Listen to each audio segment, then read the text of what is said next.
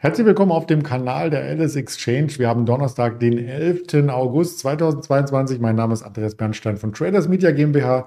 Wir haben wieder spannende Themen für Sie recherchiert.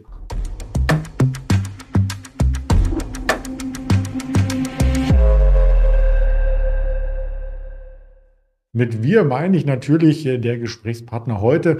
Und ich, und das wird der Ingmar Königshofen wieder sein, wie jeden Donnerstag, bevor wir ihn hinzurufen, noch der Risikohinweis, also nicht das Risiko, dass der Ingmar kommt, sondern dass das, was wir sagen, hier nur Informationen sind, die wir streuen, nach bestem Wissen und Gewissen aufbereitet und keine Art der Handelsempfehlung oder Anlageberatung darstellen. Und da holen wir den Ingmar mal einfach dazu. Hallo Ingmar.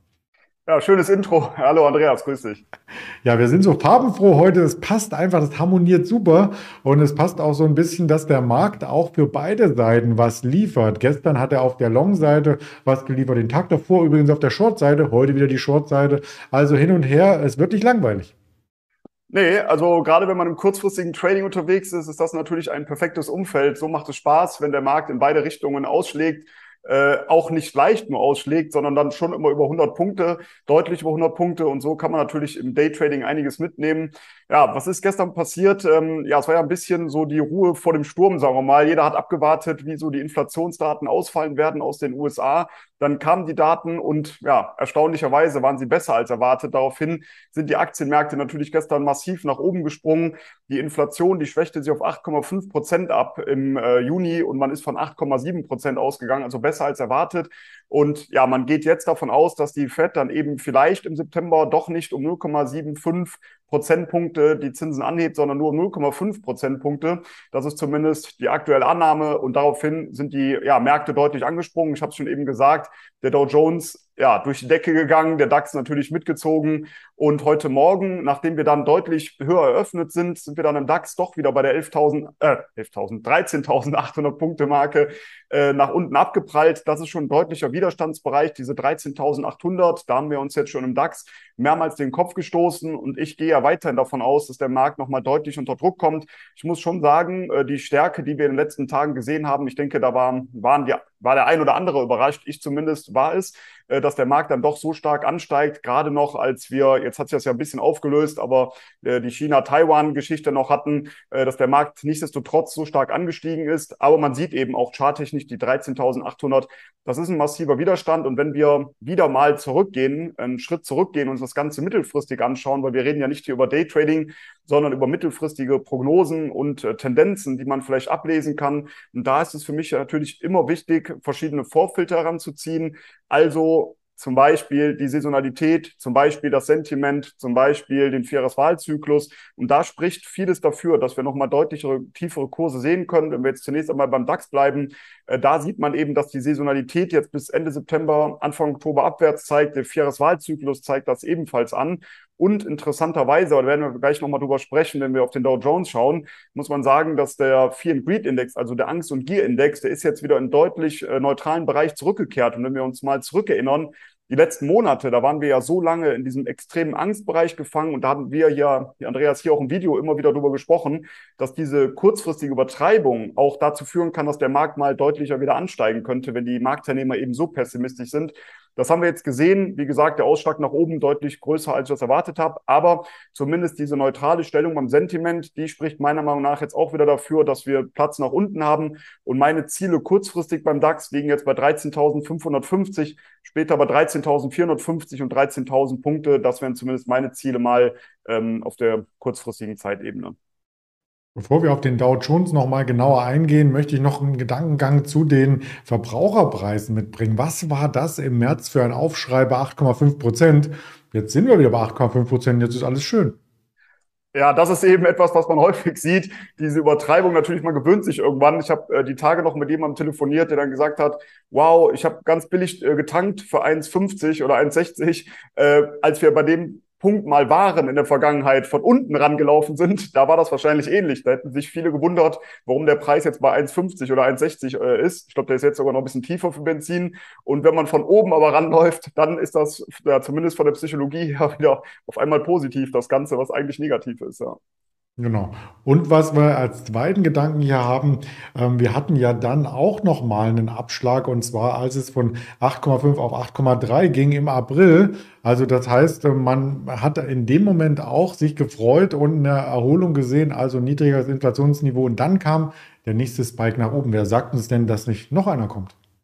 Genau, das sagt uns natürlich niemand. Äh, das ist immer genau das Wichtige ähm, im Trading ohnehin oder in, in, in der Anlageentscheidung.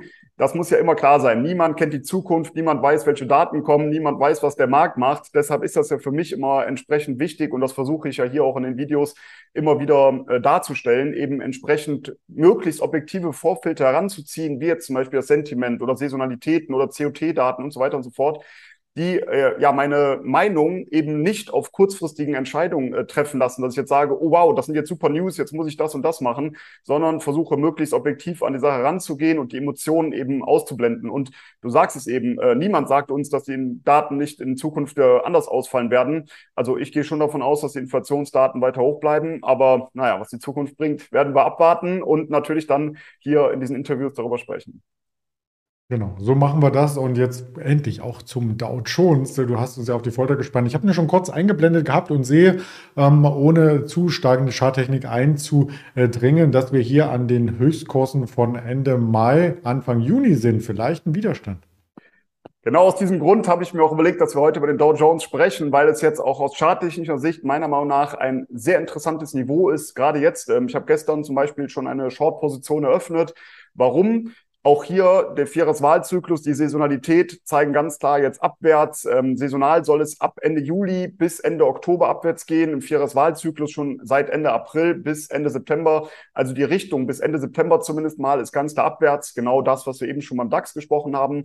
Dann, ich habe es eben schon gesagt, das Sentiment ist ja klar neutral. Das spricht nicht dagegen, sich wieder short, ähm, short zu positionieren. Und jetzt kommen wir genau zu dieser chartischen Situation, die meiner Meinung nach super interessant ist. Wir haben einen massiven Widerstandsbereich so in der Region um 33.500 Punkte. Und das war in der Vergangenheit, sogar seit März 2021, wenn man ein bisschen zurückgeht, oftmals ein Wendepunkt nach oben. Also es war eine deutliche Unterstützungszone. Der Markt hat diese ungefähr 33.500, knapp darunter, knapp darüber mal immer wieder verteidigt und der Markt konnte immer wieder ansteigen. Dann irgendwann wurde diese Marke nach unten nachhaltig durchbrochen, der Dow Jones ja massiv gefallen, wie natürlich auch die anderen Indizes. Und jetzt sind wir von unten an diese Marke, äh, laufen wir gerade ran, an diese 33.500. Deswegen ist das für mich auch jetzt chartig nicht super interessant, hier wieder eine Short-Position zu eröffnen. Ich würde darauf spekulieren, und das mache ich zumindest, dass wir Richtung 33.000 zunächst mal laufen könnten, später sogar die 32.300, relativ kurzfristig. Und auf der anderen Seite würde ich den Stop nicht direkt über die 33.500 setzen, sondern ein bisschen Platz lassen, 34.100 in etwa. Das wäre so mein Stop, weil wir um die 34.000 auch nochmal einen Widerstand haben. Und ich denke, es ist immer wieder wichtig, gerade wenn man mit Hebelprodukten auch arbeitet, den Hebel natürlich klein zu wählen und natürlich auch dem Markt mal etwas Luft äh, gibt, sich zu entfalten, sich zu entwickeln, weil dieses äh, Markttiming ist natürlich unfassbar schwierig und zu denken, man steigt jetzt ein und man kann genau auf 10 Punkte oder 20 Punkte genau das Hoch oder das Tief treffen. Meiner Meinung nach nicht, äh, ist das unmöglich, also nahezu unmöglich. Ich mache ja teilweise mehrere hunderte, hunderte Trades pro Tag und wie oft liegt man da mit einem Trade perfekt im Timing? Ganz, ganz selten. Und das muss immer klar sein.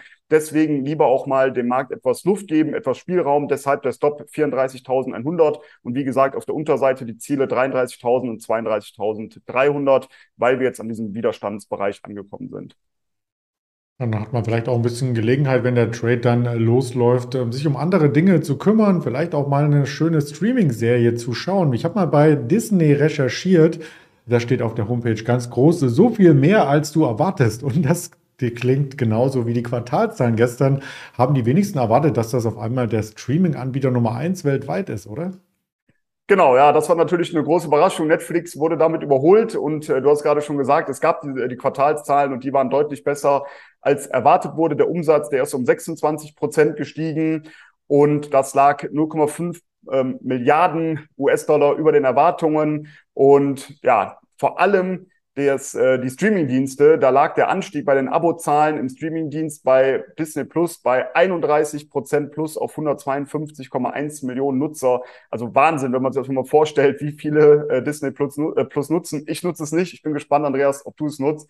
Aber ähm, die Zahlen waren insgesamt sehr, sehr positiv. Und gerade wenn man dann noch schaut, wie es bei den Freizeitparks aussieht, da sah es auch wesentlich besser aus, als man das erwartet hatte. Äh, gegenüber dem Vorjahr hier ein Plus von 70 Prozent. Gut, wegen Corona, kein Wunder, dass es natürlich deutlich besser gelaufen ist. Aber auf jeden Fall, die Zahlen wurden sehr, sehr positiv aufgenommen. Wenn wir uns schon den Euro-Chart anschauen, dann sieht man eben, dass wir heute mit einem Gap nach oben eröffnet haben. Aber übergeordnet sind wir weiter in einem Abwärtstrend gefangen. Und wir sehen aber schon diese kurzfristige Erholung seit Juni. Ich würde jetzt aber ehrlich gesagt abwarten mit Long-Positionen. Wir haben so im Bereich 116 bis 120 Euro einen Widerstandsbereich entweder jetzt, wenn man long sich positionieren möchte, wartet man eben, ob wir darüber ansteigen, über diesen Widerstand zwischen 116 bis 122 Euro. Ich persönlich würde eher nochmal darauf spekulieren, dass wir einen Rücksetzer sehen werden und würde versuchen, tiefer einzusteigen.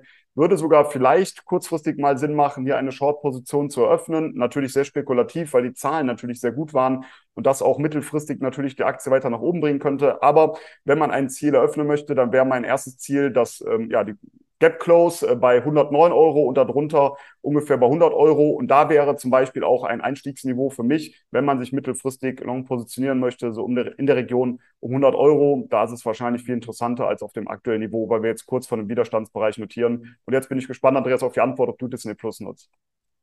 Seit der DAX Future fast rund um die Uhr läuft, habe ich gar keinen Streaming-Dienst mehr. okay, dann ist, äh, hast du einen anderen Streaming-Dienst sozusagen, den du immer tradest. Ja.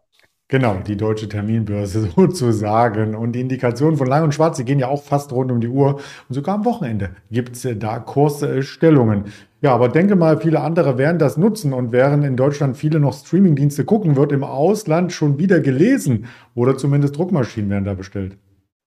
Genau, Heidelberger Druck hat eben auch äh, Zahlen geliefert. Hier gab es einen Umsatz- und Gewinnsprung, auch deutlich über den Erwartungen. Also die Zahlen sind super angekommen. Man muss sagen, dass das Geschäft in China aufgrund der Lockdowns gelitten hat, aber es lief wohl sehr gut in äh, Nordamerika und in Europa und dementsprechend gute Zahlen. Wir wollen vielleicht jetzt gar nicht immer so auf die einzelnen Zahlen eingehen. Ich könnte sie wieder vorlesen, äh, aber die Frage ist, ob man das dann sich alles merken kann. Ich glaube, wichtig ist einfach, es gab gute Zahlen, Umsatz und Gewinnsprung. Äh, vor allem, wie gesagt, in Nordamerika und Europa lief das Geschäft sehr, sehr gut, besser als das man wahrscheinlich erwartet hatte. Und dementsprechend konnte die Aktie sehr stark nach oben anspringen. Im Juli ist die Aktie relativ lange seitwärts gelaufen. Mit den Zahlen, die jetzt kamen, ist die Aktie nach oben angesprungen. Aktie plus 20 Prozent gestern, also hat sich sehr positiv entwickelt nach den Zahlen. Und hier sehe ich jetzt eine ganz klare Long-Chance. Ich würde aber auf einen kleinen Rücksetzer warten. Und zwar, ob die Aktie nochmal so in die Region um 1,55 in etwa zurücksetzt.